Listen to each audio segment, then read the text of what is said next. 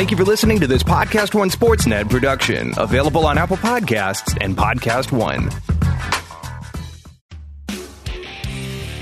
In celebration of the return of new episodes of The Steve Austin Show, we've got a bonus for you this week. You can hear the full episode of Steve's return right here with guest Tony Khan of All Elite Wrestling. Take a listen, enjoy, and then head over to the Steve Austin Show podcast on Apple Podcasts or PodcastOne.com and subscribe to get new episodes every week.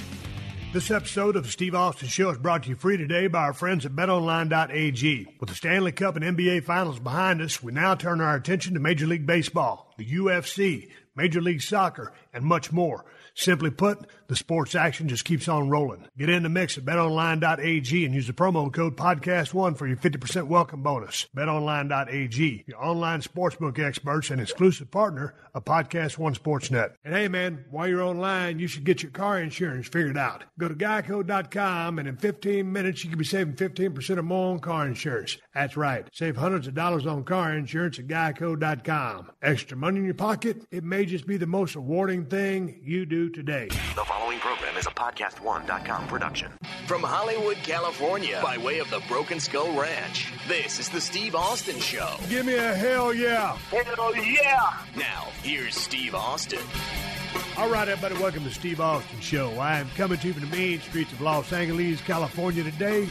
I'm sitting behind my desk at 316 Gimmick Street, about to open up a big can of audio whoop ass with my special guest, President and CEO of All Elite Wrestling, AEW, Tony Khan. Tony Khan was passing through the mean streets of Los Angeles today and heard I wanted to talk to him about AEW and Double or Nothing, the very successful pay per view they just conducted in Las Vegas, sold out in a couple of minutes, had some great matches.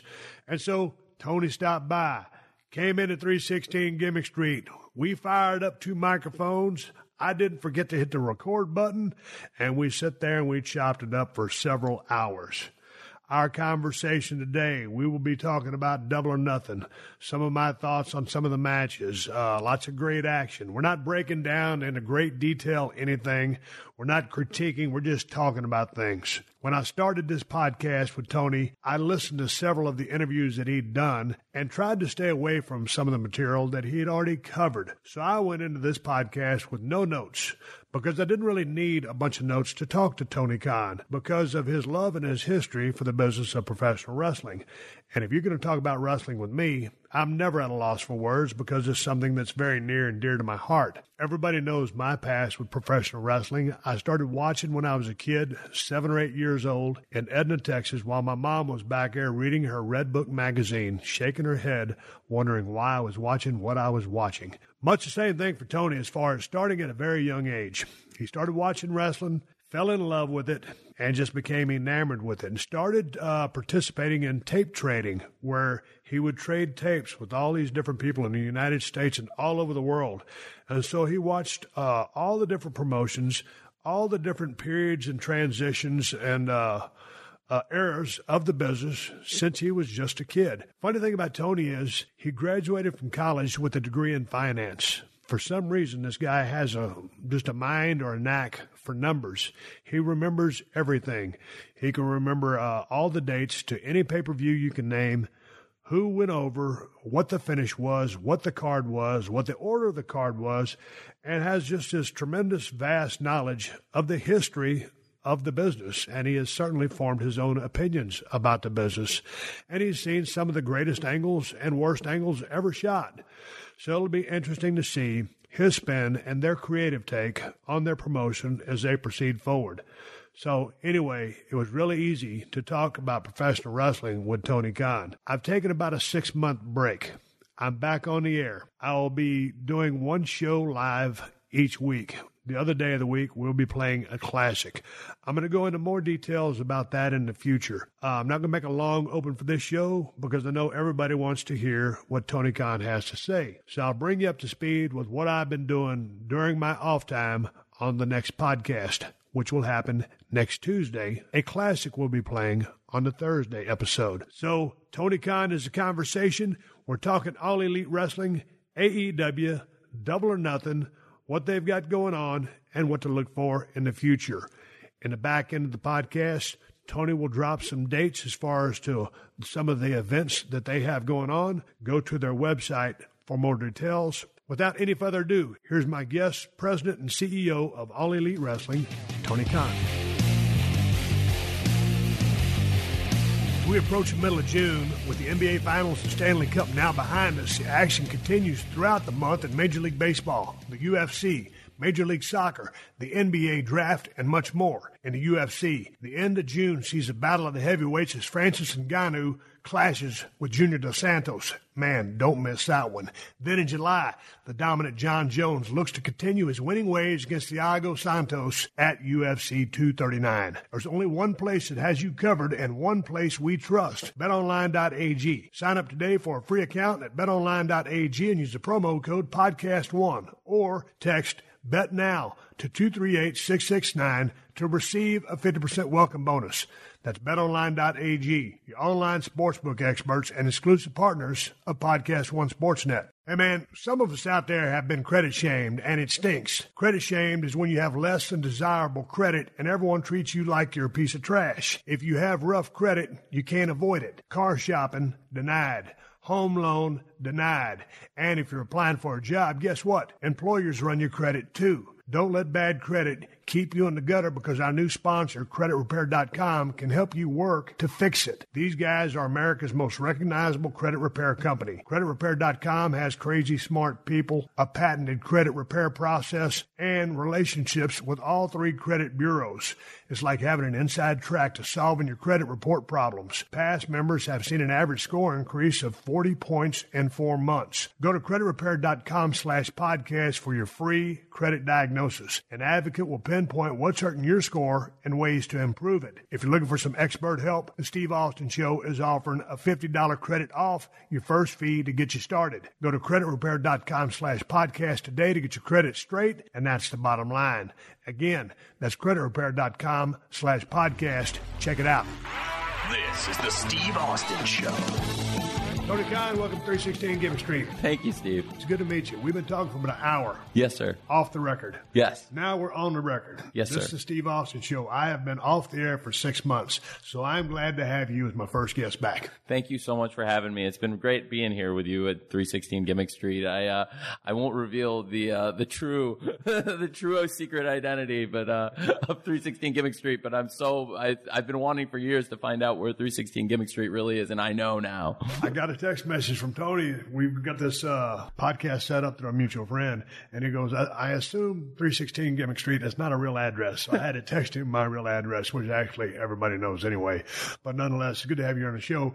Hey, let, us get into, uh, we've broken ice because we've been sitting here shooting shit for about an hour. And uh, let's talk about a little bit of wrestling because Yep. as we speak, y'all just had Double or Nothing in Las Vegas, sold out. It was an awesome show.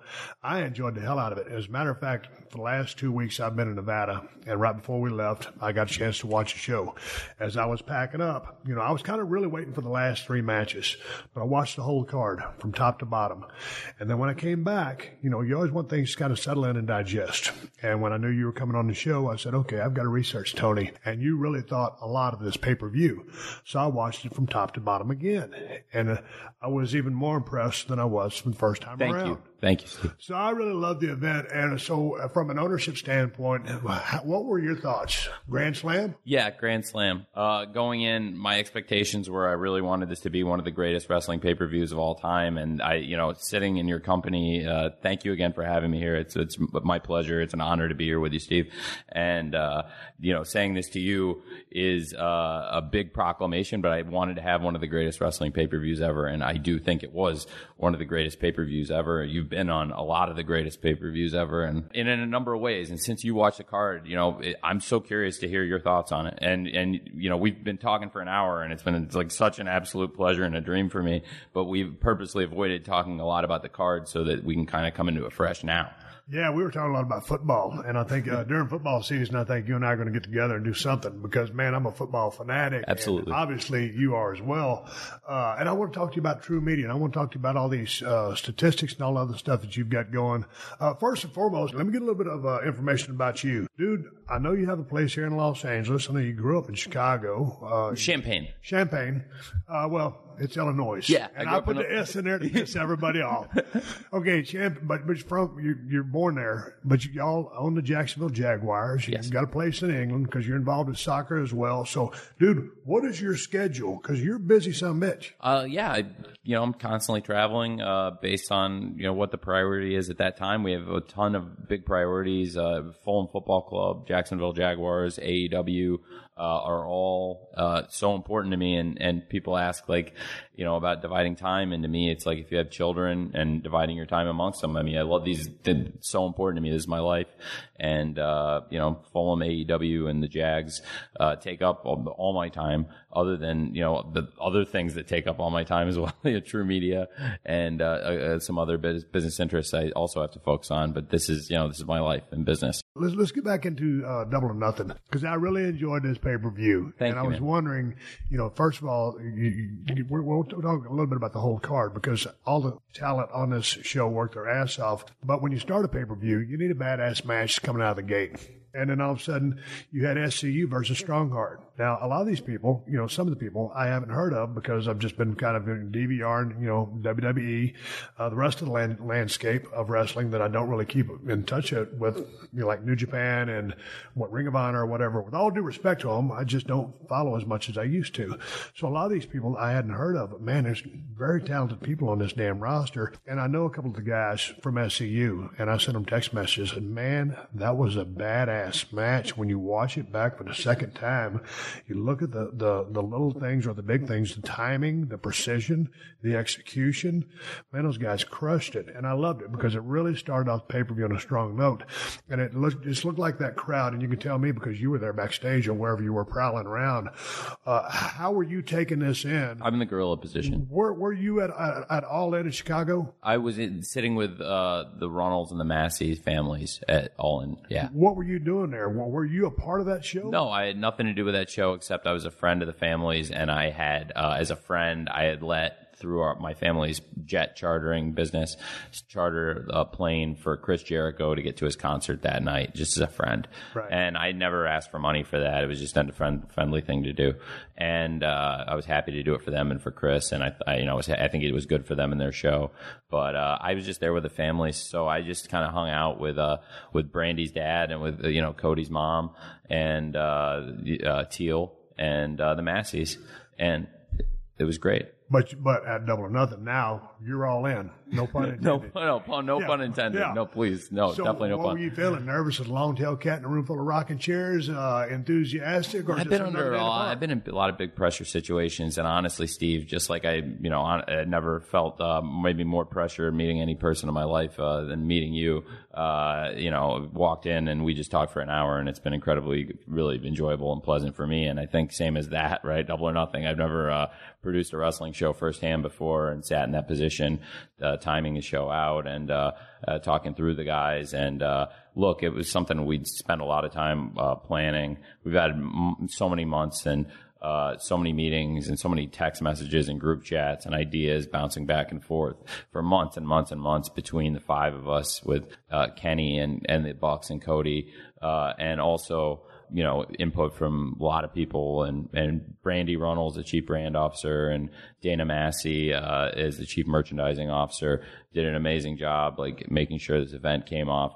Christopher Daniels does a lot more for us than people know. Not just a great r- wrestler, but I mean he's the head of talent relations. I mean he's that's a that's a really important spot Super knowledgeable guy. super knowledgeable guy and he does a lot of work backstage that nobody really knows and doesn't get a lot of credit for and he's an incredible person and a great guy too and uh, we have a great group and uh, especially the, the you know those those four EVPs, Cody and Kenny and the Young Bucks, uh, Matt and Nick, the five of us talk like on a daily basis, and I think you know while you and I have been sitting here, that you know for over an hour now, they've we've been so many text messages flying in from those guys while we've been talking. It's like such an active conversation, and uh, look, it's like 2019, and what I was saying to you is, can you imagine 30 years ago if if Ric Flair had had the ability to have you know Jim Cornette, Kevin Sullivan, uh, Jim Ross, Keith Mitchell, and all the people he had when he had, you know, a bunch of really talented people, Eddie Gilbert, and he had all these people at, at his disposal on his phone and they could have just talked that way because that, you know, it, getting everyone in a room at the same time, you know, keeping Ric in the room for hours at a time probably wasn't like uh, the best business plan and all these things. So uh, I just think, yeah, well, we, it's like some really great minds, not to compare, but it's totally different eras and totally different people. But yeah, it's a bunch of great minds uh, coming together with like really different experience and different viewpoints.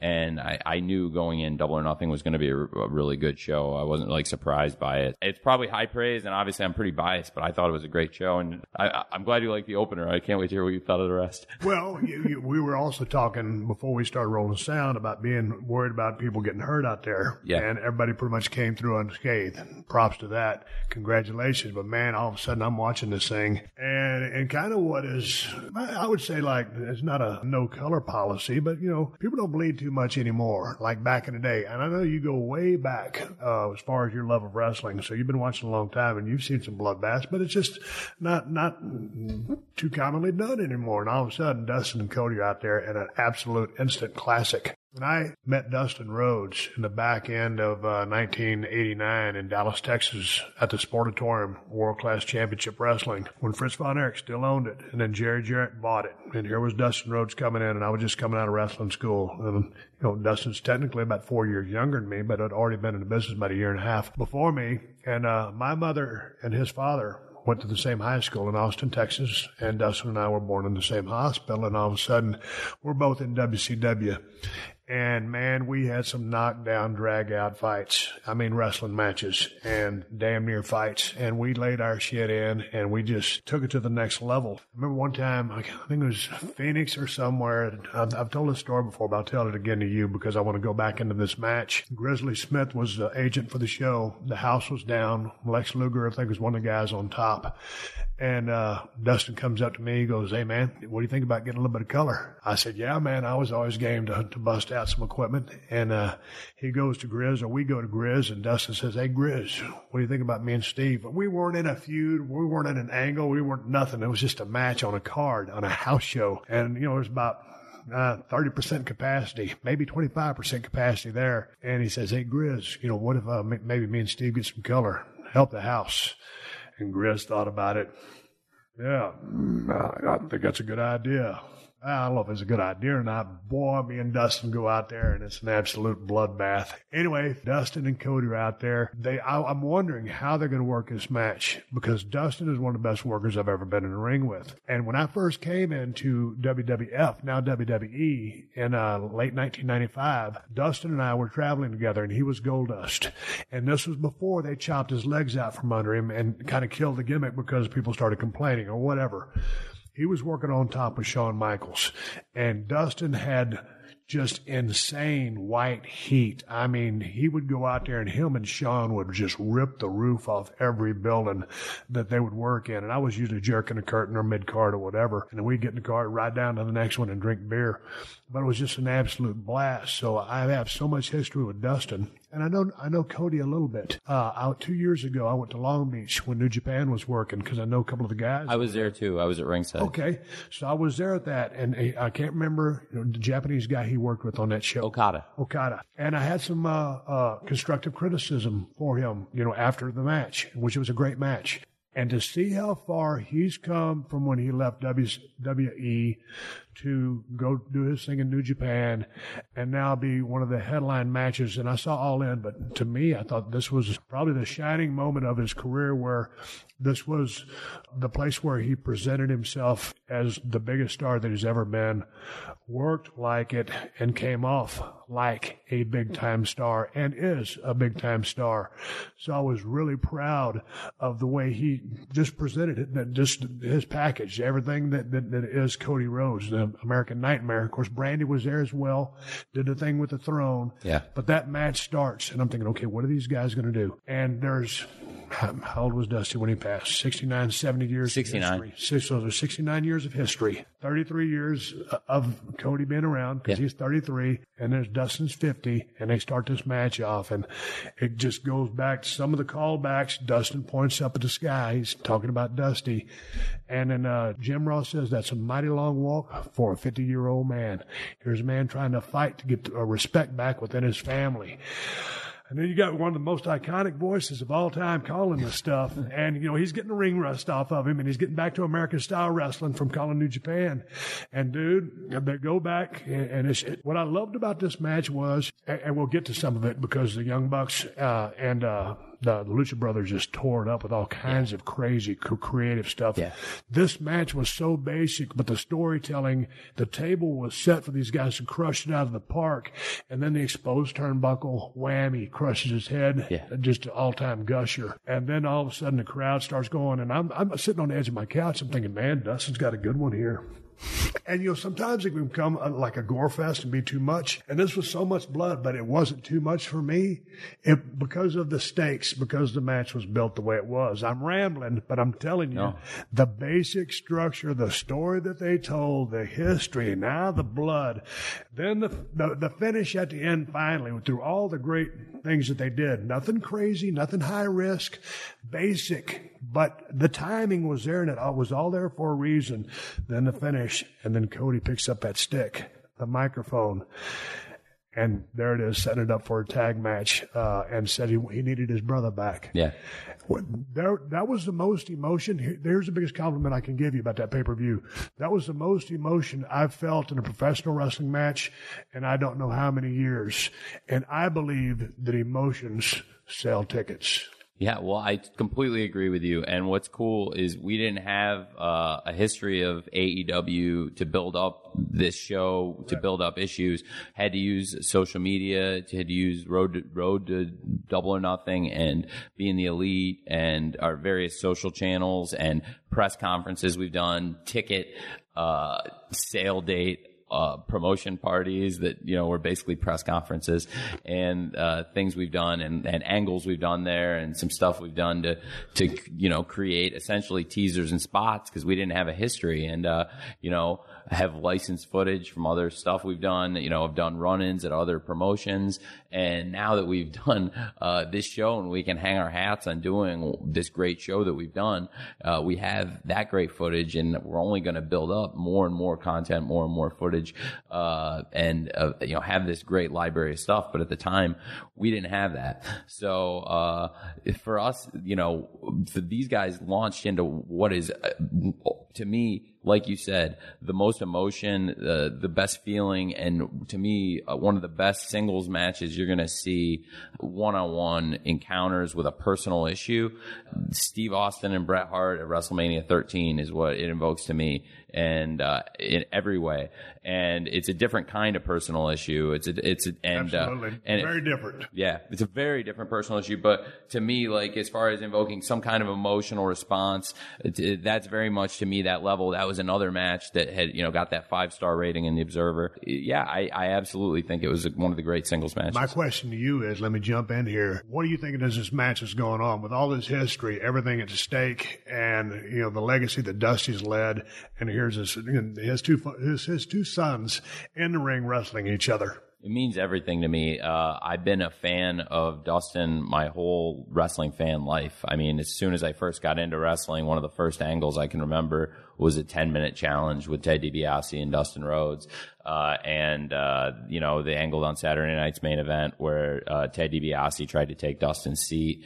And then the match they had at the Royal Rumble. And then when they jumped to WCW, it was actually when I first started watching WCW, it was when Dusty and Dustin jumped to WCW. And, uh, and and started working with you. And I remember being uh, almost uh, nine. I just turned nine years old. It was a few weeks after my ninth birthday, and instead of watching the World Series, I was watching, uh, you know, Steve Austin, Dustin Rhodes, 15 minute Broadway for the TV title at Halloween Havoc '91. And I remember Jim Ross saying that if you could have two top draft picks for your team, these would be your two top draft picks, you know, for the future: Steve Austin and Dustin Rhodes. And uh, Dustin Rhodes, I've always been a huge fan of. It would meant the world to me on uh, Dustin did Chris's podcast, and he said that the four highlights of his career, his Mount Rushmore, would be the War Games match he had with you in Jacksonville, of all places, the uh, the Sting Squadron against the Dangerous Alliance War Games match, which I was, uh, to be honest, I watched on home video right after, as soon as they released the home video, because I, I watched it like scrambled porn. I was like listening to it. I think a lot of people were doing that back then because my mom, I couldn't order that one, but uh, it's one of my favorite matches. But when Dustin listed off his Mount Rushmore, and it was that match, the War Games match with Sting Squadron versus the Dangerous Alliance. It was the backlot brawl from WrestleMania 12 uh, against Roddy Piper, and it was the Shield against uh, Dusty. Well, I'm sorry, against Dustin and Cody with Dusty. And then uh, when you had this, and he said, "This is you know one of the highlights of my career. This would be one of my big four highlights." Well, to me, that's a you know a career that spanned over three decades and in you know parts of maybe two others. So you know, you're talking to a guy that's been doing it, uh, going to have a 30 year plus career, one of the all time greats in my eyes. And for him to say that that this was a highlight of his career to him, and maybe the most special night of his entire career, it was it was incredible to, for coming out, coming out of it, coming into it. I, yeah, I had super high expectations. I've been a fan of Dustin's my whole life, but also you know, not a lot of people hold up. I mean, I'm sure nobody can appreciate better than you can the way Dustin's held up and endured over the years because you're a wrestling fan. And I mean, like, not, I mean, 10 years ago was 2009 and 2009 he was having blowaway matches and even then it was like wow like like you know what it's impressive what Dustin's doing at 40 and uh you know at 50 is a whole nother story but he's just still a top performer. And I work so closely on a daily basis constantly. As you've seen here as, as we've text messages have flown as, and as we've been sitting here uh with Cody. And uh so what's going through my head is that like this is uh as you can tell, like a lot at once. Uh, the you know what this means, uh, and the legacy of Dusty Rhodes, like one of the greatest wrestlers of all time. And what can you say when like one of the greatest wrestlers of all time, and and arguably his legacy is actually bigger as a creative figure. Uh, a bit backstage and the things that wrestling would be so different today than it is.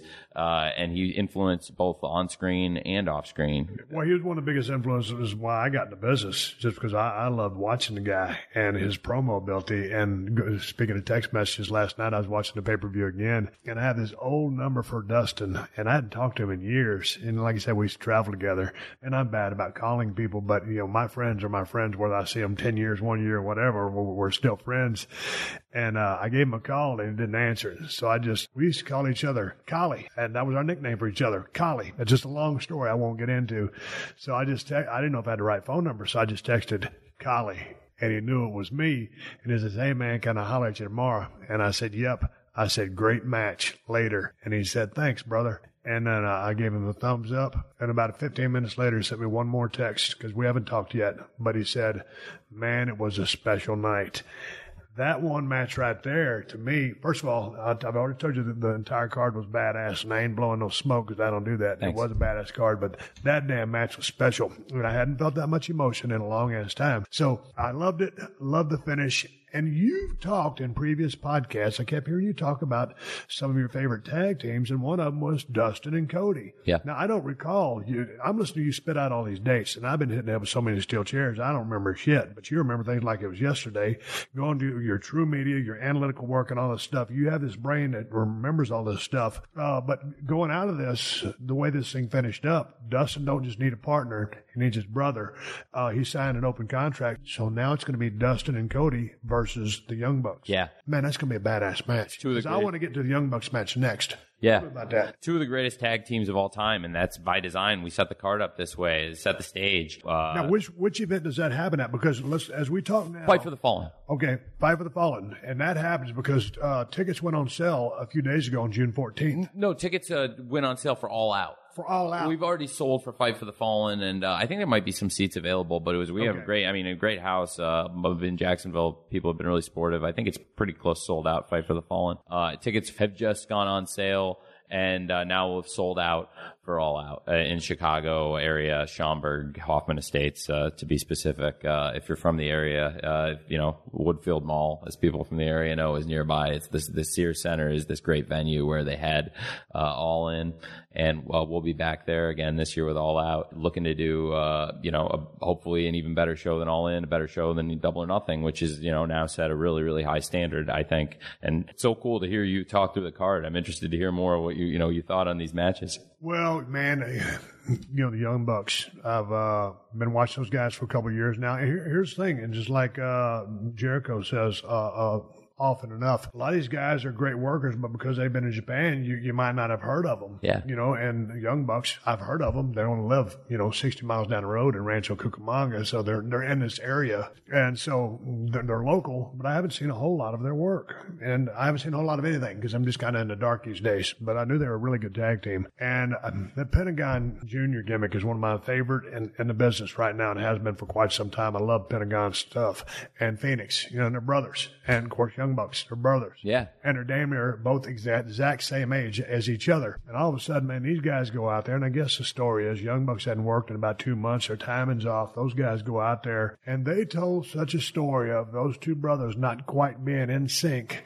And, you know, Lucha Bros kind of capitalizing on, you know, Matt and Nick are kind of their own worst enemy there for a long time and kept shooting themselves in the foot, so to speak and just great tag team work. And then just through the course of the match, those guys, you know, and it was the Young Bucks, and of course, you know, the Lucha Bros doing their thing, but they came up with so many creative, jaw dropping sequences. I think it's one of the greatest tag matches ever. Not not just on pay per view. I think it's one of the greatest tag matches ever. I loved it. I was like, are, are you kidding me? How are these guys doing this shit? And the guys are so relaxed out there and just you know, so confident and so in their zone. I, you know, I knew these, I knew all of them were good, but you know, I, I, I guess I didn't know they were that good, and they are that fucking good because I enjoyed the shit out of that match from a storytelling standpoint, wow factor, finish, and that one had emotion built in it too, and it was such a hard fought match. So I love tag team wrestling. Yeah. Now, I love being a singles wrestler. I got to be in a tag team as with the Hollywood Blondes with Brian Pillman, and begrudgingly, you know, I was in that because I wanted to be a singles guy at the time. But then all of a sudden, I was like, hey man, this tag team, this this is the shit, right? Yeah. And so anyway, I love tag team. and you came up with this thing. What do you call Oh it? Oh yeah, you know, cranking the old movie camera. Yeah. But because those guys are figuring in so deep, are, are y'all going to have a, a a very diverse, you know, tag team roster? I think we have a very diverse tag team roster. It's, of- it's one of your super. backbones We're super focused on it. One of the things we're going to be focused on, and something we're going to do, is establish a great tag team division. Uh, Thank you for, I, I appreciate that because I love that shit. when we launch our weekly television show in the fall, we're going to be doing a tag team tournament that's going to have some of the greatest tag team matches ever on TV.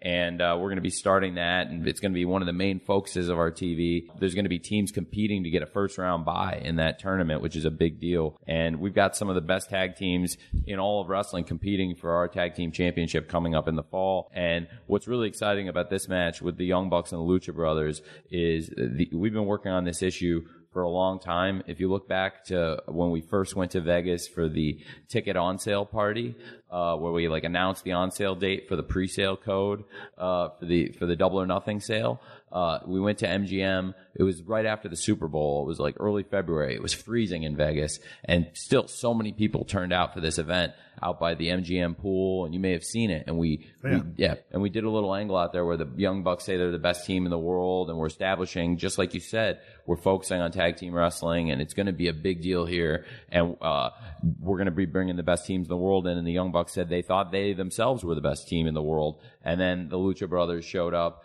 They're the AAA tag team champions. Now it's cool to me because uh, I'm a huge fan of wrestling, and I, I remember the When Worlds Collide pay per view very fondly, and I remember Eddie Guerrero and Art Barr kind of changing the game down in Mexico with the Luchadors, with you know with Octagon and El Hijo del Santo. I uh, was a huge fan of that match, and I you know I thought this match blew that match away in in, in many ways, and and I thought this was like more a modern tag team classic, and we've tried to establish this issue in so many ways. First, uh, there there had actually been a, a challenge in Atlanta that, that predated uh, this thing we did in Vegas. But in Vegas, you alluded that you're a big fan of Pentagon, which I think is pretty cool. And you may remember and you may have seen that we did the spot where he did the package pile driver on Matt.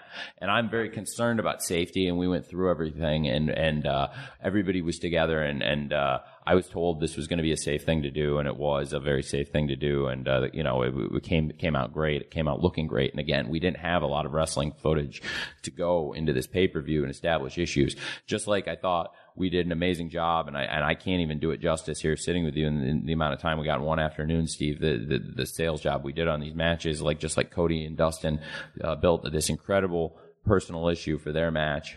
Uh, again, we built this incredible personal issue. Uh, that package pile driver was a big deal, and it really changed Matt. Matt almost went crazy, and the Bucks became crazed performers. They went down to Mexico. We did the angle where they uh, was really easy to work out this thing. Uh, they've been you know great to work with, uh, great partners down there uh, in Mexico for us uh, with, the AAA, and the stuff we did where the Bucks went in and and did this challenge on the spot and took the AAA tag team titles, got over incredibly well. And if you look at it, worked out very well for our friends at AAA too because they did their be- biggest TV rating they've ever done by a wide margin. So clearly we were really hot down there. And again, it's a big deal to me. And I look back uh, 25 years ago to Eddie Guerrero and Art Barr and they, what they were doing. And I think it's like, uh, you know, not only are we doing all this hot business up here, but it's kind of fun. We're just setting, setting it on fire down there for them too, as, as a, as a favor for them sending Pentagon and Fenix up to work for us. And it's worked out great. You know, I'm all about partnerships. And so far it's, that's been a good trade. Alexa isn't the only one with breaking news. Make sure to hang around at the end of this podcast for the latest breaking headlines on the AP News Minute. It was a crime no one expected and one many can't forget. 22 Hours, An American Nightmare. A new podcast from WTOP News and Podcast One details the heinous murders of a DC power couple, their 10 year old son, and housekeeper inside their own home. The chilling messages from the victims being held hostage. Hey, Nellie, it's Saba. The complicated trail of evidence and shocking moments from the trial. She thinks she knows how Daron Wint got inside the house. His defense team drops a bombshell. Will this investigation lead to the release of confidential audio recordings from the case? So it's under general counsel review. I mean, I'm committing to making a transparent court. 22 Hours, An American Nightmare. Subscribe on Apple Podcasts today. This is the Steve Austin Show. Hey, let's move on. Let's talk about that main event for a second because one of the things I liked about this pay per view, I guess it was early on, did a little thing where um, Kenny Omega was in his dressing room, kind of stretching a little bit, and in Jericho dressing room, he's kind of taking his jacket off. It was, it was just a good moment because yeah. they do that a lot in UFC, and I, I, it just stood out to me the way it kind of, hey man, this is that's by design, Steve. It was a really tightly designed show. Like we're trying to do something, uh, something that hasn't quite been done in wrestling in a long time. I want the show to be focused in the ring. Like when you go back and watch some older shows, you see the shows based in the ring and around the ring, and the camera rarely leaves the inside of the arena. And even what is like the backstage interview is often done like after the match in the, in or around the ring, right? Or in the aisle or like somewhere in the arena. And you could do some, some backstage interviews, but like keep the bulk of the show 90 plus percent of it, hopefully in the, in the arena. And, uh, that's, I think, a good focus. So when I've said like I want to do a more sport driven product, like well, you can do some things that are like fun and different, but like let's try and keep it still in the context of wrestling because even the people who would complain about doing silly things in wrestling have done some of the silliest things in the Absolutely. history of wrestling, and they've just done them in the context of the wrestling ring in the right place. So I think you know once people get a feel for it, uh, they'll. But that wasn't a silly thing. Let's not. Let's not. Let's oh Jesus! No, no, no, no. Oh, no, no, no, no, no, no, no. We haven't. Uh, again, like uh, I, I, and that's like uh, the difference again. I, I, where Jr. comes in, right? Because like when Jr. steps up, like you said, it, it, takes the show, I think, to another level. And the final three matches on this show, when when Jim was in uh, full gear, no pun intended, was like a, a whole nother kind of wrestling that we haven't seen. I don't know, maybe ever, because the gear the guys are going at, at right now, it's some of the best work you'll see and the production values we had, the hot crowd and the big building, JR at his best with working with a good team and, uh, you know, some of the best wrestlers in the world just cooking And I like gas. the on screens with the announce team because when Jim Ross is sitting there and he, he's laying down what's about to happen, you know, the shit's on, and it just and, and the other guys did, did great as well, and they're going to become more you know unified as they keep going and get their gears going and their synergy. Uh, but it, it, it was just I like the on screen with the announcers too. And that's the thing too. We have some of the like best in-ring wrestlers in the world, and they're, they're like also some of the most entertaining personalities. And like we just were talking about Cody and Dustin and the Young Bucks and the Lucha Brothers, and they're two of the best pay-per-view matches of all time, I think. And they were just back to back going into this last match. And you know, Cody and the Young Bucks are some of the most entertaining dudes on YouTube, and they've just had these two blowaway matches. And you didn't see us doing any like hilarious sketches in there because it wasn't the time or the place. Like YouTube's the time and the place for that, and they like they and they're the best at it, and that's how they built such a big following. But this is what the payoff. This is the big moment. Right. The Cody versus Dustin Rhodes match, the Young Bucks versus the Lucha Brothers match that you've been waiting for for months and months and months and building the anticipation. So to your point, like uh, uh, no, this was not at all the silly stuff, and this was like the, the you know the big main event stuff. In those final three matches, we just like yeah, I thought we we kicked it up in, in to another level and and really showed what we can be and what wrestling can be when at its very best. So we had the let's let, let, let me just recap real quick. We had the, the, the heavy duty emotion and history of the Dustin Cody match, and you guys just started, but that that there there was that history in that match, and then with the Young Bucks and the Lucha Brothers, have so much creativity going on there and timing and teamwork just out the ass. Loved it. So then you go in and like, okay, man, how's Jericho and Kenny Omega going to follow this? And Omega's lights out. Jericho's been one of the best workers in the world for, it's like I've always said about Chris Jericho. He's one of the smartest, hardest workers or, and, and people I've ever met. He's got over and climbed to the top in every promotion he's ever been in. And, you know, that this is, you know, every, every time is always Chris's moment. And Kenny Omega is one of the best in the world, come from all his success over New Japan, finally gets to come over here in the United States and work for, uh, you know, a promotion here so that everybody here can see him. And I knew that they were going to rip the place apart, but after those two matches, what do you do? And those guys went out there and told another hellish story. But what I loved about the Jericho Omega match was they beat the shit out of each other. I mean, first of all, hell of a match, great structure, great story. Yep. But they just beat the shit out of each other. Hell, I don't know if Omega's nose was broken, he's bleeding, uh, but Chris's uh, chest was red as hell from all the chops. He just looked like he'd been beat to hell. Like he said when he picked up a stick at the end, he goes, "I've been, you know, beat to shreds or whatever." He said words words to that effect. But the physicality of that match, it reminded me of, a, of like an old All Japan or New Japan match from 20 years ago. Strong style, but with two very athletic guys. It was just premier work at, at, at the highest level. I love that main event. Yeah. And they delivered exactly what they needed to deliver. Love the finish. Love Jericho going over. Either guy could have went over, but I love Jericho going over. And for all the reasons that he said, and you know, you're welcome, or he, he wants to thank you. Yeah, you. yeah. I love all that shit. Yes. And so ju- just a great payoff. I love seeing Earl Hebner out there. Earl Hebner has refereed some of my m- biggest and most important matches and some random house shows as well.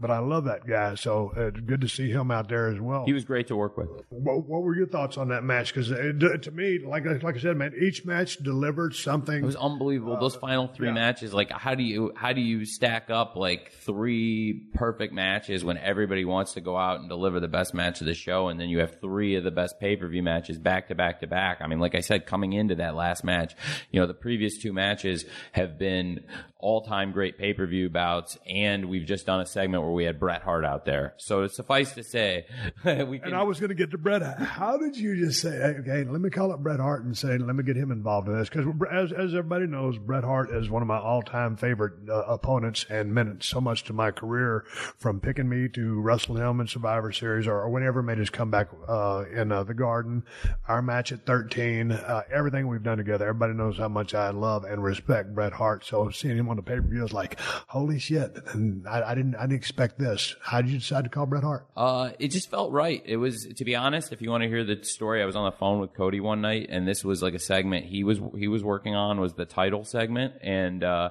you saw what eventually became this title segment where uh, my friend Jack Whitehall introduces Bret Hart. Bret Hart, the best there is, the best there was, the best there ever will be, came out. Bret is uh, an all-time great legend of wrestling, and to me, there was not anybody uh, better for this than him. And the way it happened was Cody and I were on the phone one night talking about the segment, and he was like, you know, maybe a legend brings it out, and then I was like, yeah, maybe like Flair or Steamboat, and uh, then I was like, what about Bret Hart?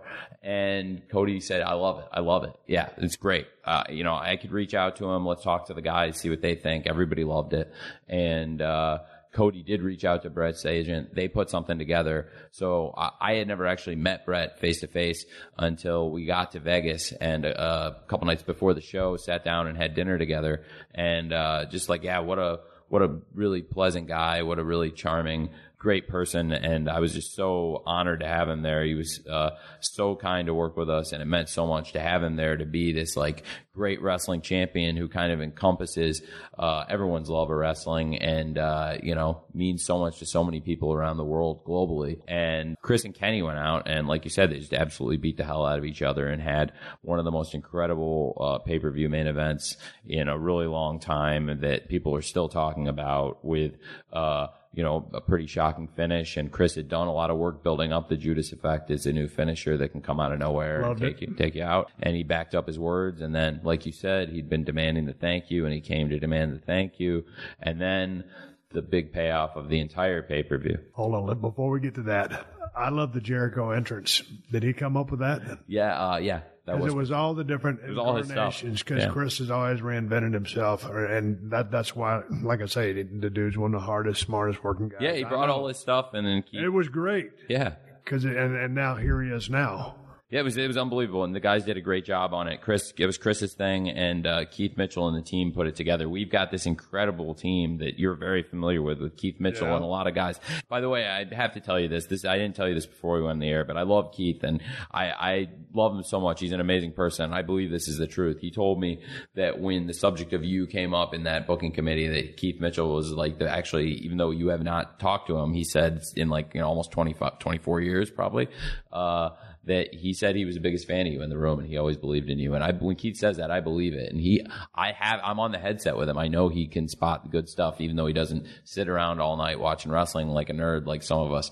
And, uh, I do think, uh, I do think that was true that, you know, when Stunning Steve, that Keith was a big fan of Stunning Steve. That's cool. Tell that guy I said hello because I do remember him. I remember him well. And uh, I was doing my thing and he was doing his, but that, that's, that's cool to, to know that I had one vote of confidence down there. You literally did yeah, have one vote of uh, from a guy. But now let's talk about The guys in the truck, like I was telling the guys, when you pop the guys in the truck, the final three matches, all three of the final matches, and know that the guys were the guys in the truck had, but all you know, all show the real professional guys who, uh, were, were- you know, they they aren't just cameramen who are uh, hardworking NFL Major League Baseball cameramen. These are like a wrestling crew, and they were like, damn, these guys are friggin' great the whole Yeah. show.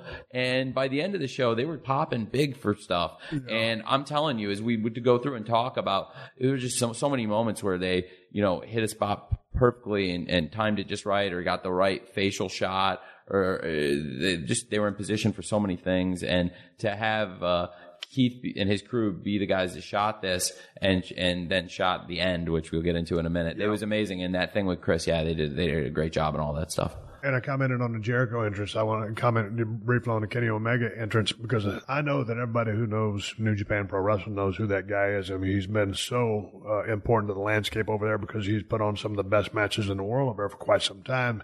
So many people know about him. But for me to watch him come out, and you know, I know uh, I'm assuming he signed a great deal with with All Elite Wrestling, and he earned it. And so now to see that guy come over here and for all these people that didn't know about him to see him. He came across like a star. He's a good looking kid.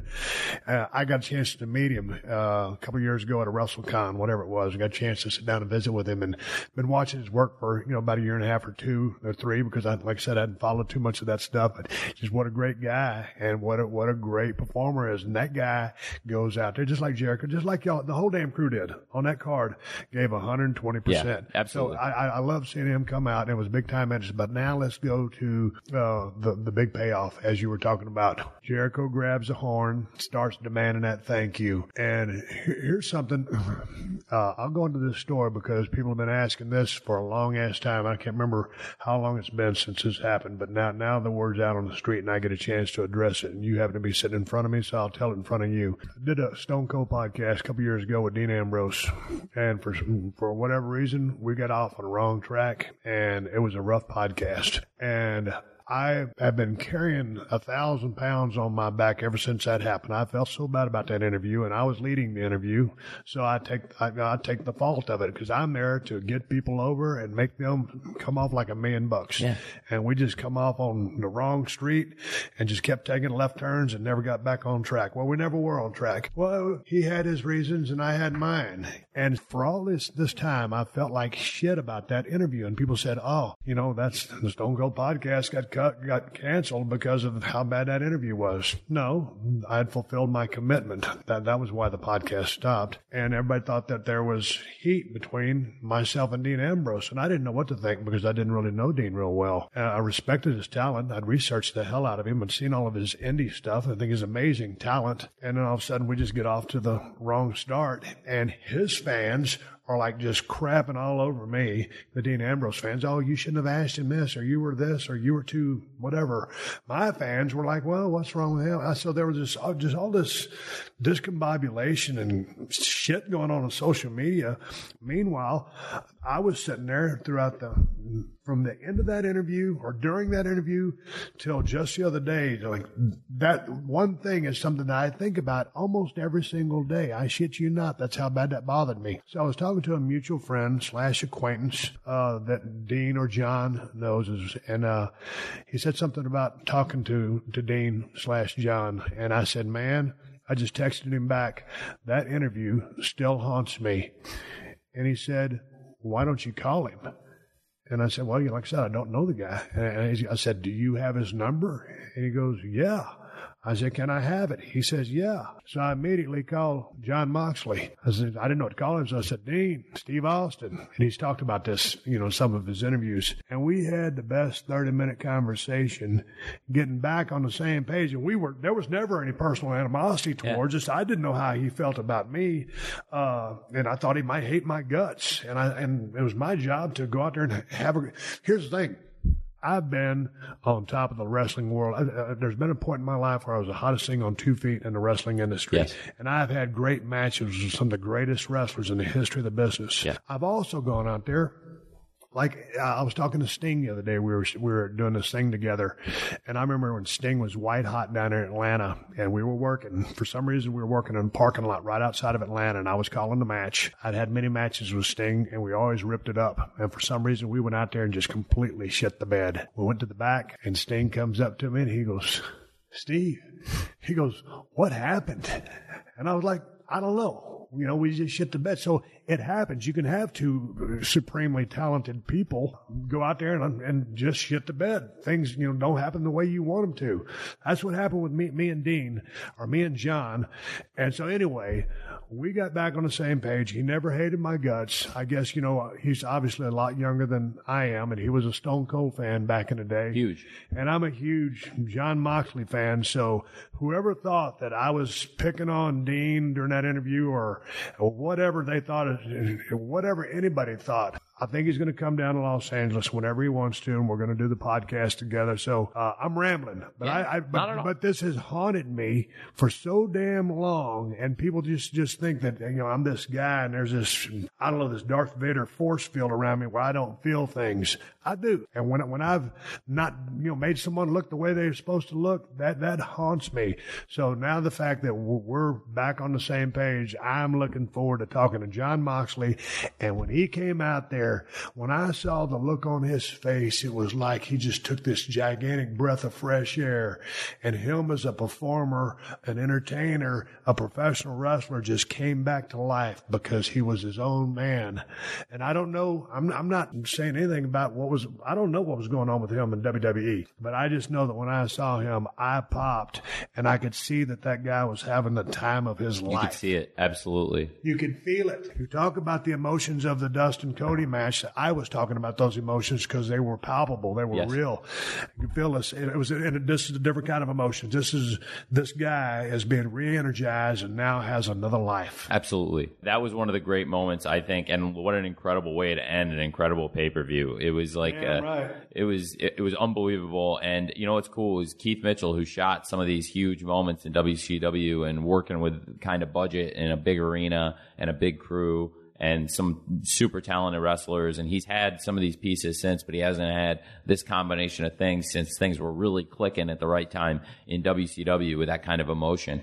And, uh, for him to be able to shoot something like this, that kind, I mean, it was an absolutely nuclear, white hot, uh, incredible moment when Mox came out. And yeah, absolutely. Mox was unleashed as a performer. And honestly, you know, you've seen it very few times where somebody comes out with that kind of intensity. But yeah, absolutely. I think like you you made the comparison yourself, so now I, I won't. Uh, I'm not too scared to make the comparison. To yeah, I mean the kind of intensity he was channeling very much is like you, Steve, and I've seen it a few times, like uh, where you've been unleashed as a performer, and I can think of two times in kind of short succession where you got out of WCW and you were the extreme superstar in ECW and as the superstar, you were doing these incredible promos on WCW and on Hulk Hogan and saying things that the wrestling fans really thought then because like I was 12 years old and then I guess turned 13 right around the time uh, you left.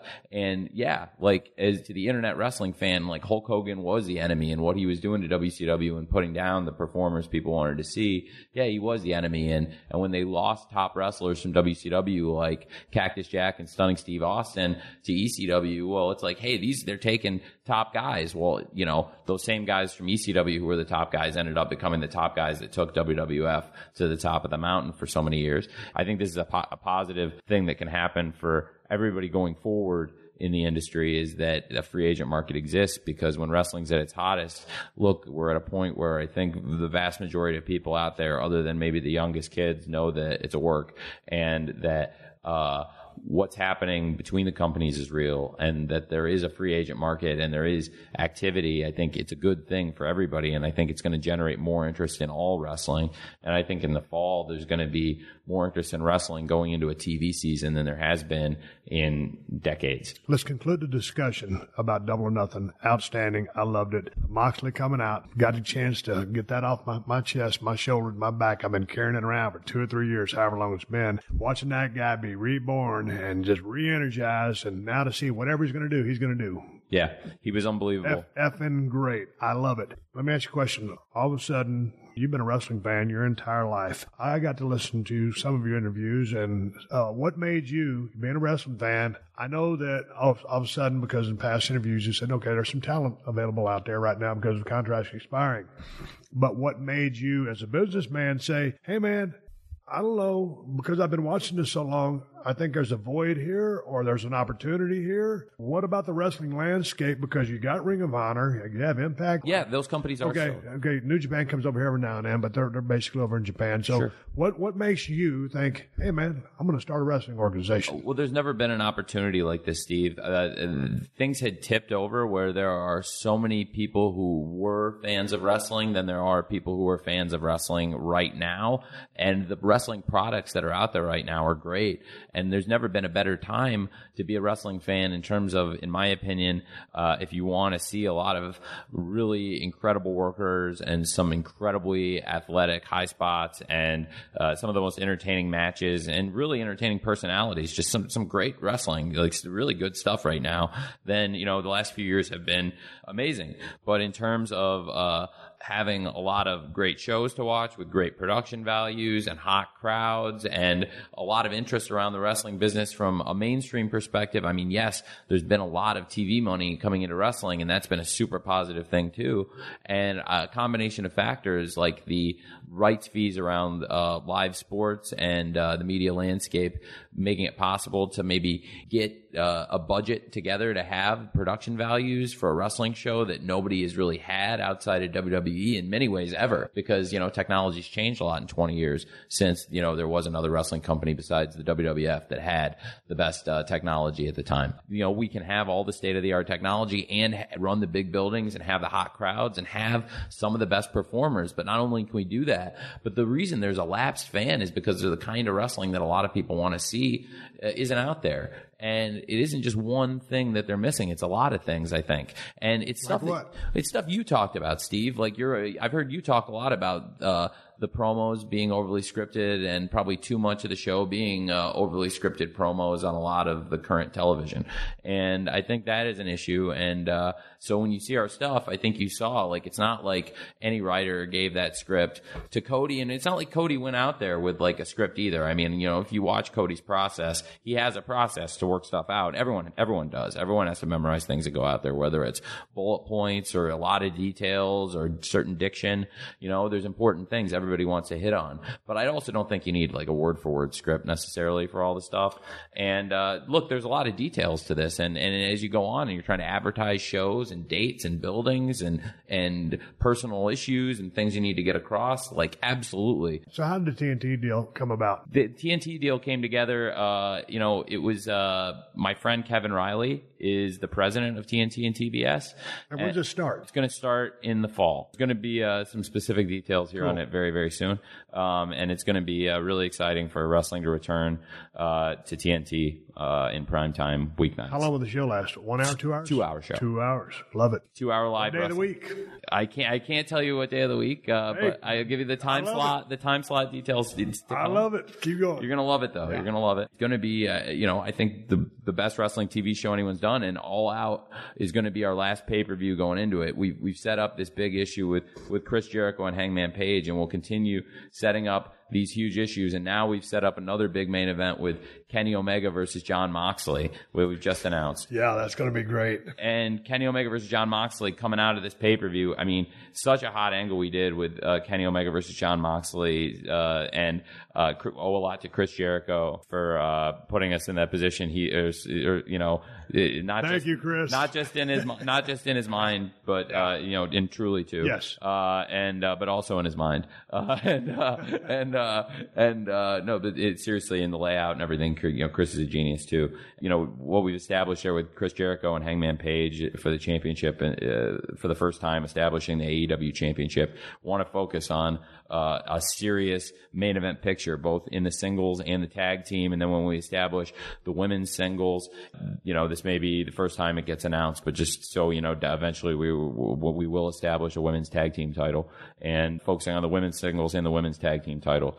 And you know, when we get there, again, I'm going to get uh, pounded for this being the first place I announce it, but I'm not going to pretend we're not going to do it when we talk about being serious about tag team wrestling, building up the roster to, you know, working out uh, exactly who those teams are going to be and how we're going to package them. But I'm very serious about focusing on that aspect as well. And as we, you know, focus on having the best world championship in singles and tag teams, men and women.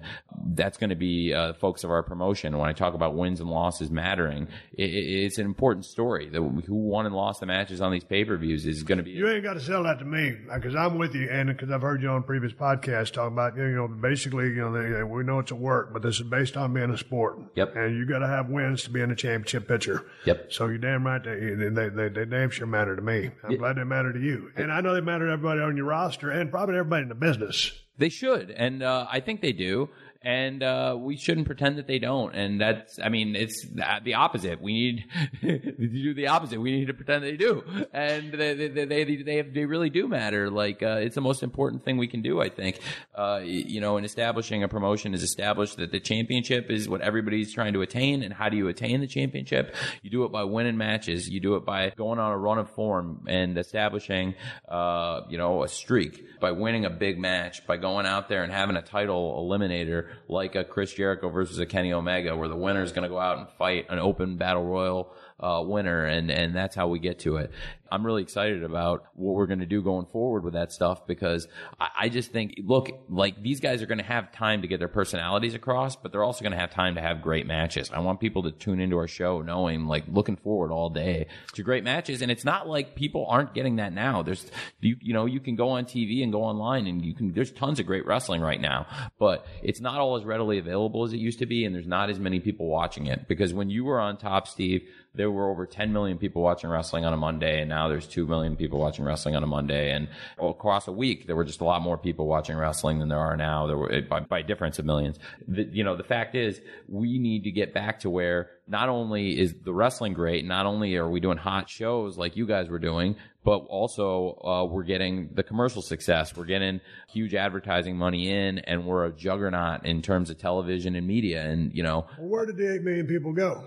I think a lot of them, you know, are. Uh, I think the vast majority of them are still interested in to some extent in wrestling, and I think they could still be convinced by a great wrestling show to tune in. And if you look at the statistics, I think we certainly tapped into some of them because I believe a lot of the people, if you look at the numbers that ordered this pay per view, were not the people that had been ordering other wrestling shows recently. So that we did, you know, in terms of what I call the lapsed fan in a lot of these interviews, we have seemingly resurrected a lot of these lapsed fans. And I think as we go back to TNT, which is a channel that has a history of showing huge, big wrestling shows and some of the greatest live primetime wrestling television ever done, I think that like commercially we can be successful just as we were critically acclaimed. When you ask like, where did the people go? To me, like, uh, I, I think they're still there, and I think most of them still have TNT in their available package. I mean, some of the people may have cut the cord, but not all of them did, and most of them I don't think did not, for that matter.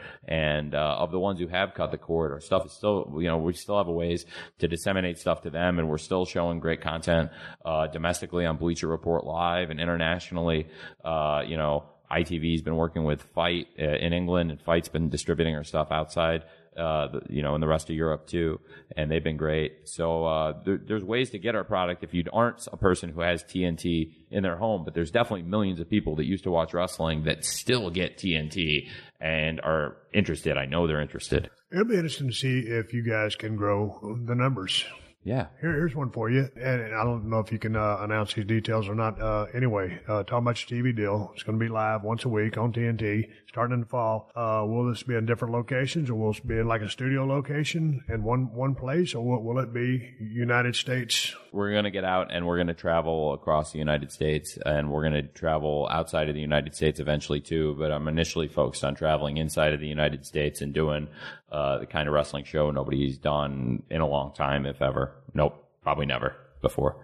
Are you guys interested in, in, being in the house business? House show? Are you guys interested yeah, in being like, in the house I mean, business? I'm not saying. Or is that a good place to lose money? I mean, because it's not. It's not my core business focus, and I've I've kind of made it uh, part of the key part of the business plan is that I don't want to put too much mileage on the top performers by having them perform on shows where it's not going to generate as much revenue, where it doesn't make as much business sense to put the mileage on your guys. And I also don't want to put out an inferior house show product that isn't isn't the top people. So if you do see us do house shows, they are going to be top shows with the top people, which means that we're not going to be doing five or six a week of them. So when we get into weekly TV, you know, I'd like to get in a good rhythm of where we're doing, let's say, between 100 and 120 shows a year and that doesn't That's mean every busy man. It's pretty busy, but Yeah. it doesn't mean every performer is going to be on every show. But it Yeah. means that you're going to get a, a, a combination of our top performers and every night.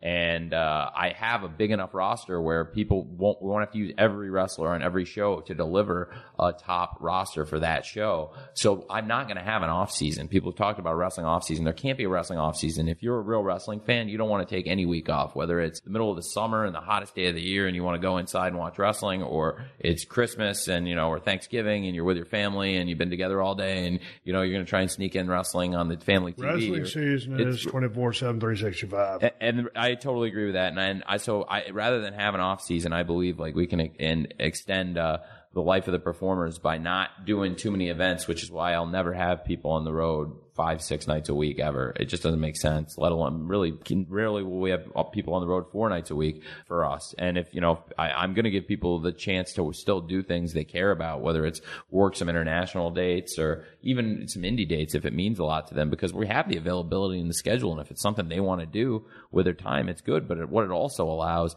is stuff that hasn't really happened before where you can have like a main event star like Dr. Britt Baker, top women's wrestler who's literally a doctor, a practicing doctor, and has that career going on while she's on top. And like, you know, she can go and sit, with, you know, go to she to did the. a great job. That's the first time I'd ever heard of her. That's the first time I'd ever seen her. And, and all, all those women did a great job in that match. Yeah, they did an unbelievable job. And, uh, They worked her ass off, and it was a hard hitting stuff. Kenny Omega and Brandi uh, have done a great job, you know, working with me and laying out uh, plan for the women's division and bringing in international performers and domestically, she's like a top top star. And uh, so, you know, people always talk about full time care for wrestlers, and we're, we're, you know, for most of our people, they're working one maybe two days a week, and uh, it, what it allows is a chance to go out and have either with us a full time job within the company, like a lot of wrestlers have full time jobs, not you know the executive vice presidents, but not just uh, Cody and Kenny Omega and the Young Bucks, and and Brandi is the chief brand officer, but a lot of other wrestlers, you know, working in backstage roles, uh, working as agents, working in talent relations, working in production and media, and uh, you know, doing a day job. And we'll continue to do that as people, you know, come in and they say like, "Well, these are my skills," and it's like, well, you know, we can look to hire people and give them full time benefits in a full time job because there's a capacity for them to, to work five days a week, you know, while still keeping in shape and getting ready to wrestle. And there's a they're the great people to do the jobs. Who loves the wrestling business more than the wrestlers? And there's tons of qualified people. But then also, if you don't want to work at AEW in one of those jobs, you can also go out and become a doctor and be practicing doctor and be on top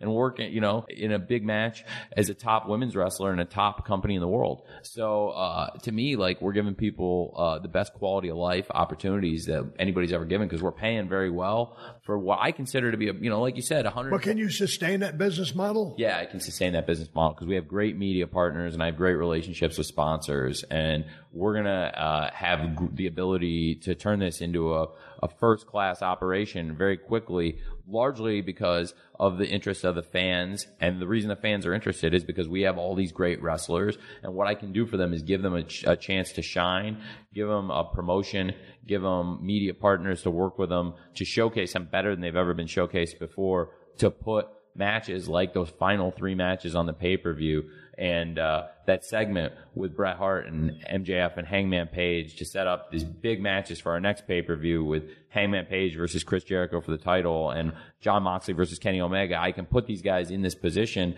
with these media partners, these relationships, thanks to the hard work my dad's done starting his auto parts empire and and then getting into the world of sports and media. He bought a football team both in America and the NFL and in England, and and that's given me a lot of. Uh, relationships and I've been very fortunate to work for him. I've been very fortunate to work at Fulham and, and, the Jaguars and build up these relationships and that's how I've gotten to know all these great people that became my friends. What does this deal with uh, your relationship with you and numbers? Because okay, you're a finance major, you pull out all these random dates, you, you do this through TruMedia, the analytical data. Yeah. Don't, don't go scientific on me, but what kind of student were you? Were you like an A plus student? Were you like a rocket scientist? What's the story with you? Uh, to be honest, I was uh, an A plus student until I got interested in wrestling on the internet in about 94 and then I wasn't as good of a student anymore and I just did enough to get by and I was watching obscene amounts of wrestling all night and writing about it and writing to my friends about it and posting about it and writing shows and thinking about shows. And it was other sports too and I was like doing this while I was coaching basketball and uh and I you know then uh, when my dad was looking at buying a football team and I was doing so much research on football analytics and then that became a huge part of my life but I've still never stopped following wrestling at any point in my life completely. I've always had it there in my mind and um, it's always been a thing I go back to. So yeah it's just one of my favorite things and it always has been. So I always I, you know I always thought at the time I was like in high school literally when WCW went out of business but yeah I would have thought it would have been a great purchase at the time if you know if you could have put the money together to do it and uh, i don't think my dad was going to listen to me in high school with a business plan because Right. i didn't have the knowledge to put together the kind of business plan i put together to do this but to get together you know what it took to do this and uh, meet with him and show him that i had a business plan had the resources and that we could really pull off this kind of thing where we can build this into a billion dollar business and then some. It, it really, uh, he's got a great mind for business and he's never been a wrestling fan. I think, and correct, I think I've heard you talk about it and correct me if I'm wrong, but your mom took you to some wrestling shows? No, I just I used to always watch, you know, when I was a kid, and she would sit in her chair behind me while I watched, and, and everybody else was kind of horrified. But she wouldn't uh, pay much attention, right? No, no, no. She wasn't really into it. That's what I'm No. bringing up. That's Yeah, the reason I bring it up. That's my dad. Yeah. He didn't have. He was great about it, but he was nice. That he would take me Yeah. and he would put up with it and he would let me watch it. Gotcha. But he wouldn't. That's the reason I bring it up Yeah. with uh, a you know because he was like a supportive parent, but he was never like a big wrestling fan. But, So- but but when you when you presented this business plan to him, was he devil's advocate and say, "Well, hey, Tony, it sounds good, but here, There's a lot of here." money. There's a lot of money oh, it's Oh, going to yeah, take. it's a of It's a huge commitment, and so. But but did he try to say, "I don't think"? Well, obviously he did it, so he bel- he Yeah. it's going to work. He bought into it. He bought into it. I, I mean, what's your sold him on it. relationship with, with, with, you, with you and your dad? I mean, are you super close? I mean, 'cause, Yeah, yeah. okay, your dad's worth a bunch of billion dollars because he's been, been hugely successful. You're this very smart young man, and now you're uh, owner and creator, founder of AEW. But is it like growing up the way you did? I know you had your chores that you had to do, listen to other podcasts and listen to you talk, but it's like, also like Charlotte Flair. She's always in the, or perceived as being in the shadow of Ric Flair, and she's not. She's her own person now. It's like uh, Dustin and Cody being in the shadow of Dusty. Did you feel like you had to do something to get out of the shadow of Shad Khan? No, I don't at all feel that way, and uh, I don't feel like uh, I want to distance myself from him in any way at all. Like, if anything, like it meant the world to me that he was at Double or Nothing, and my dad. Oh, that's awesome. You want to hear something cool? You could talk to Cody about it. Like Cody, right before he went out and, and did his entrance, I was on the headset, and Cody was over uh, by the ramp, and my dad was walking backstage, and my dad and Cody were talking, and my Cody told me afterwards, he was like, you know, I was talking to your dad while I was about to go out, and I was like, really? I was over getting ready for the putting the VTR on, and he was like, yeah, your dad came over and I talked to me, it got me real loose. It was actually pretty cool, and I was like, well, you went out and had like you know the great matches of our era, and was, so I guess it didn't hurt. I mean, and, uh, and my dad told me the same thing. He's like, yeah, I had a really nice talk with Cody right before he went out there, and I was like, that is pretty cool to me. And uh, no, I meant the world to me that he came and uh, had a great time, and uh, that he's been so supportive with it. But no, I don't want to distance myself from him at all. We are How super hands on is he with this, or is this all your baby? Because I mean, you, know, you, you have your hand It's in mine. soccer, It's- you have football, you have uh, TruMedia, which you know, I mean, I'm sure people run these things for you, but man, you're, you're all over this, hands on, Yeah. brain, brain on, in. So, how much time is this consuming? I know you said you, you watch wrestling anyway, but now you're involved in it. Super. Your phone's been blowing up ever since you've been here, and it's all you guys texting. You guys are being creative. What did you learn now that you're in the wrestling business that you didn't know before? That's such a great question, Steve. So much. I've learned so much about uh, producing live television, and I've learned so much about the character of the people I'm with, and I made a lot of really good choices. And I'm really glad I trust my instincts early on in a lot of things because my instincts early on said that I wanted to put together a roster that very strongly resembles the roster that we did put together. And then when I got to talking to the Young Bucks and Cody, and talking about you know what we want to do, and then you know bringing in not just Kenny Omega in February, but all the great people we brought in in free agency, and we you know we got Chris Jericho, but we didn't just get Chris Jericho. We got all these great tag teams like SCU and the Best Friends, Jack Evans and Angelico, and a bunch of other great teams uh, that are going to be coming in. We've you know established the Dark Order as a new tag team, and they've they've worked out together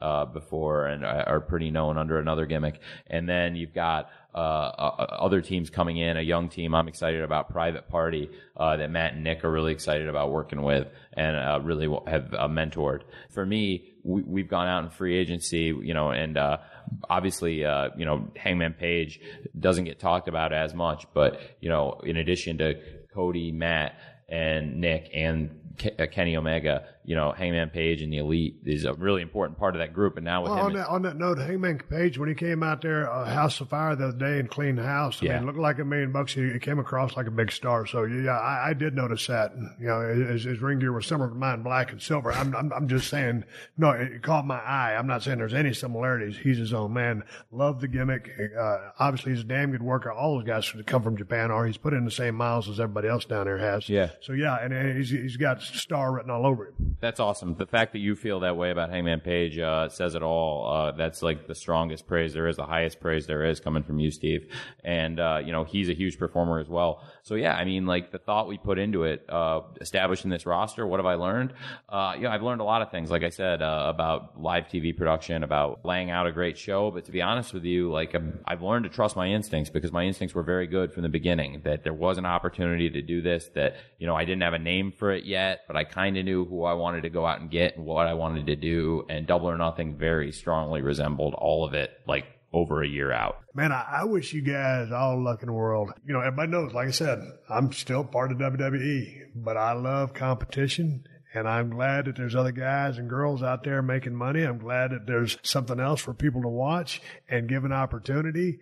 And to, to watch that show the other day was a pleasure and it's worth every $50 or whatever it was I paid for it. And I just want you guys to keep crushing it and knocking it out of the park. And speaking of knocking it out of the park, All Out is coming back to Chicago, but there's other things coming before that. Yes. Drop some dates so people know where to find you guys, where to go, how to get tickets. Thank you so much, Steve. Uh, so we've got a couple of big events coming up before All Out, which is August 31st uh, at the end of the summer Labor Day weekend in Chicago. Before then, we've got June 29th in Daytona Beach, the Fyter Fest. It's going to be available for free in America. What is Fyter Fest? I got to, I got to, or So last year, Kenny Omega put on a show that he felt really strongly about doing, and it came out and did some really awesome things, and had, I believe, close to 20,000 viewers, maybe 18, 20,000 viewers on Twitch live. On the same night, I believe, uh, this same weekend or same night as a Ring of Honor pay per view that I was also watching head to head that had uh, Cody and the Young Bucks on it. So, you know, against competition and without those guys on his own show to boot, you know, Kenny went out and put together a roster of wrestlers from New Japan and domestically and did a show. And I think he drew 2,500 people and had some interest on Twitch without a lot of promotion behind the show or without a cohesive wrestling company, so to speak, promoting it because it was technically not like a regular New Japan show and it wasn't like promoted heavily by New Japan or anything. He wanted to do this. Well, I had three shows I felt really strongly about doing going in from the very beginning, even back to last year that I really wanted to do. Double or Nothing, Memorial Day weekend. We didn't necessarily have a name for it right off the bat, but that, that came up pretty quick with the guys, with, you know, the Young Bucks and Cody and, and Kenny. We wanted to do All Out, obviously, go back to where the guys had been really successful with All In. But to me, another show that was really important is the show I'll get to with, with Fight for the Fallen in a minute. But with Fyter, it was something that was important to Kenny, and we all wanted to support Kenny. And in doing so, we've crafted the storyline of the Fyter Fest that is uh, like so captivating, and everybody had ideas that contributed, but essentially it came from me trying to figure out at my AEW how to support this show. That Kenny, uh, it's a passion project for him because what it is, to you know, my long-winded answer to your great question of what Fyter Fest is, is it's a wrestling and gaming festival uh, combination of the best of wrestling and some of the best of fighting gaming. And I'm not an expert on the world of uh, fighting games or gaming, and Kenny is a top gamer and like a top person in that world. I've made a major investment into that world, and I've got some major investments in the world of, of, of gaming. Certainly, I'm not nearly as knowledgeable in the field as Kenny is, nor are a lot of wrestling fans. And we're offering this show free on Bleacher Report Live, and it's going to be very different from Double or Nothing in a lot of ways. Uh, there's going to be gaming fans that have never seen a wrestling show, and there's going to be wrestling fans that have never picked up a video game, and there's going to be some things that people might not understand on both sides. But I think there's going to be a lot of great wrestling, especially once we hit the the Bleacher Report segment of it. The, the, there's going to be an hour pre-show on YouTube with some some cool stuff, and Kenny's got some fun stuff planned. And there's a hardcore match with uh, the celebrity promoter of uh, the gaming event, Mike uh, uh, Alex Jebailey against Michael Nakazawa. That's going to be uh, a hardcore match, and that might not be uh, you know, at the technical level of a Young Bucks versus Lucha Bros necessarily. But once we get into the Bleacher Report live card, you're going to see some of the best workers in the world. It'll be Jon Moxley's debut against Joey Janela. Uh, two of the most badass wrestlers in the world. And then when you get the, I think Kenny is really excited about the six man tag he's got planned against the Lucha Brothers and a mystery partner with Kenny and the Young Bucks teaming up, the, the original Elite. And uh, we have so many exciting things uh, planned for the card. So Fyter Fest is available on Bleacher Report Live. If it's your first time watching AEW, you're going to see some things and you say, well, I heard about some things from, from Double or Nothing and this isn't necessarily everything I thought we were going to see with Double or Nothing. And, uh, I will say that two weeks after Fyter Fest, we're coming back with the Fight for the Fallen, uh, which you know you and I were talking about before I came on the air. It's something I, like I said, I've, i felt really strongly about wanting to do for a long time to support the victims of violent crimes in uh, my hometown, Jacksonville, Florida, and uh, I've seen a lot of terrible things uh, around there just really, really wanted to do something for the people in Jacksonville and also wanted to, you know, bring a show to Jacksonville with our best performers, our best wrestlers and give them the best wrestling matches. And that's where, you know, the guys came up with the idea to do Cody and Dustin Rhodes against the Young Bucks, two of the greatest tag teams of all time, four of the top wrestlers in all elite wrestling, and with with Cody and the Young Bucks, three of the minds that started this whole thing off. You know, uh, for us, it's something I feel really strongly about. Uh, and I think that show is going to be, you know, a real pure wrestling show. And both these shows are going to be awesome blow away wrestling matches and they're going to be different in their presentation and uh, they're both going to be available for free. And uh, you know, I feel real strongly about doing that is before we offer the TV product. And even though, uh, as a company and me personally, we're going to be putting a lot of money into offering these shows uh, for free, and, and they're going to have great production values and some of the best wrestlers. And you know, we're booking big stars and big arenas and and towns I love because you know it's in my, my market for the Jaguars with you know Jack not just Jacksonville but Daytona for Fyter Fest. And there's a lot of great things about it. And uh, I just yeah, I felt really strongly about after we did Double or Nothing and we, did this awesome buy rate and we did this great show that we can hang our hats on. Also, now is a perfect time to like introduce more people to what we're about and not just, we're not just about one thing. Like this is going to be a great show for Kenny to get across things he feels really strongly about in the world of gaming and introduce people in a world where he has a lot of credibility in gaming that may not have seen him wrestle a lot. Well, now they can see a wrestling show that he's proud of and, uh, we can we can also make hopefully wrestling fans out of some of those gamers. But also, I know there's a ton of people in the world of wrestling that are hugely interested in gaming, and there's a huge, major, major, major cross section. Just like there's a lot of people that are interested in wrestling and football, like you and me, and can talk about both and go back and forth. I think gaming is the same way with wrestling, and Kenny is trying to capture uh, capture something. And uh, I think you know he has the resources to do it with with Fyter, and then at Fight for the Fallen, we have a chance to really help some people and also introduce our product and just what we're about. That it's a great. What's the date on that? That's July 13th. That's two weeks after okay, the fight. when is All Out? All Out's August 31st in uh, Schaumburg, Hoffman Estates, uh, Illinois, at the Sears Center, and uh, that's you know the three big cards we have coming up this summer before we launch our weekly TV series in the fall. Chicago was a stronghold for Stone Cold Steve Austin, and so now basically Schaumburg, Chicago area, uh, a stronghold for you guys. Yeah. When you started with All In, when you were there watching, now with All Out, you, the owner, and founder of the company, with all the guys you've been talking about, we've been talking about for the last two hours, continued success, good luck. Thank you, Steve. And uh, I look forward to seeing what you guys do, and I'll watch that damn pay per view. Thank you. It means the world to me coming from you. It's uh, the highest praise there is in wrestling, and thank you for having me here at 316 Gimmick Street and on your podcast. I've been a fan of it for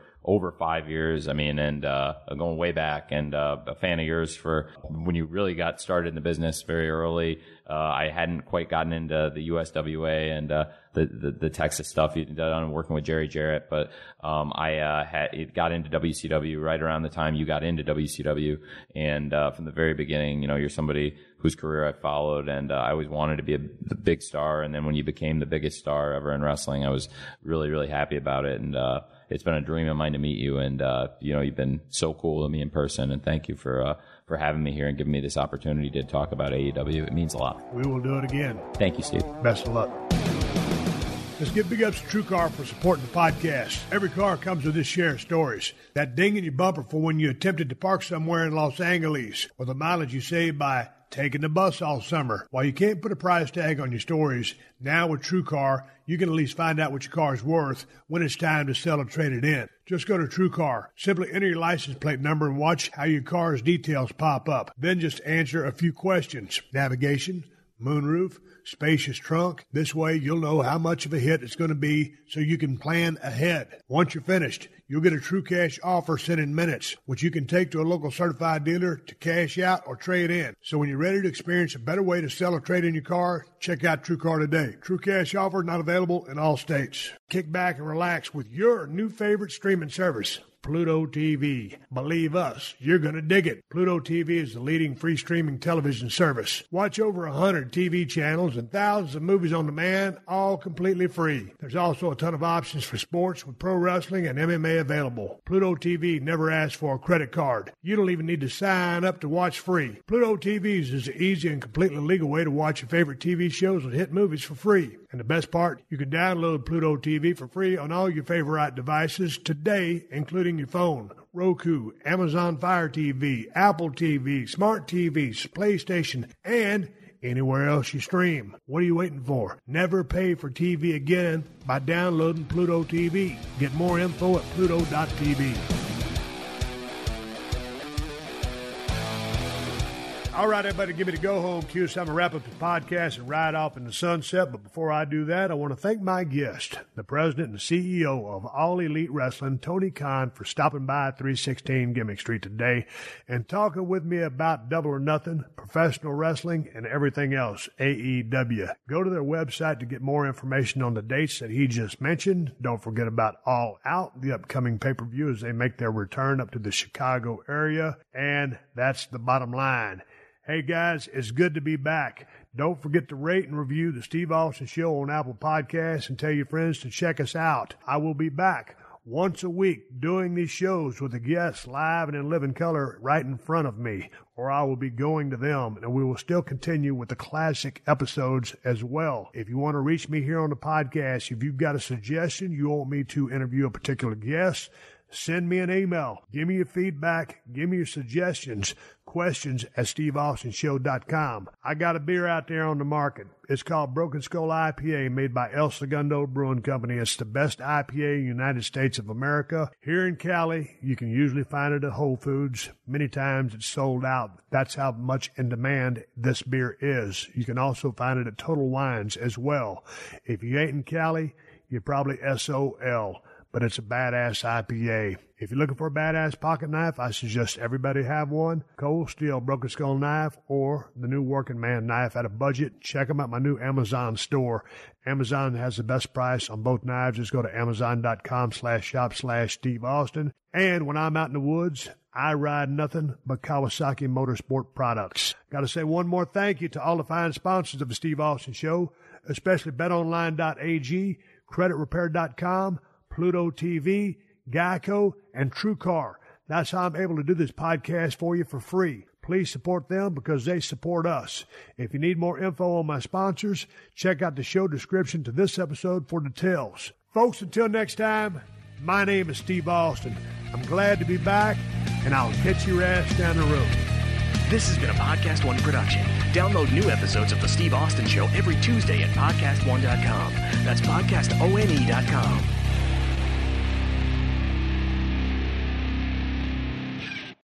Courthouse shooting. I'm Tim Maguire with an AP News Minute. A 22 year old man was shot and killed after opening fire on the federal courthouse in Dallas this morning. FBI special agent in charge, Matt DeSarno, says the gunman has been identified as Brian Isaac Clyde. He was discharged from the Army in 2017. We're working with our partners at DoD to examine his record and identify associates. DeSarno says they are trying to determine Clyde's motive. Four people were wounded and people scattered after shots were fired into the crowd of thousands celebrating the Toronto Raptors NBA title. Police Chief Mark Saunders tells CTV that he disputes reports the shots were set, uh, set off a stampede. It wasn't a stampede. People fled for a short period of time. And so to say stampede, I'm, I'm going to push back a little bit. You had a small geographical footprint that was videoed and said that was a stampede. Three people have been arrested. None of the people who were wounded suffered life threatening wounds. I'm Tim Maguire.